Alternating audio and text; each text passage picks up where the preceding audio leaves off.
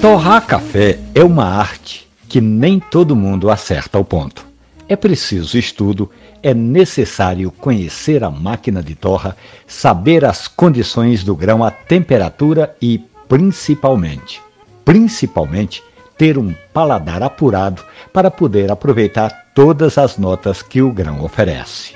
No passado era costume a gente sentar-se ali à beira do fogão e acompanhar as nossas avós fazendo todo o processo de torra quase sempre, já adicionando a rapadura junto com o café verde. Hoje não.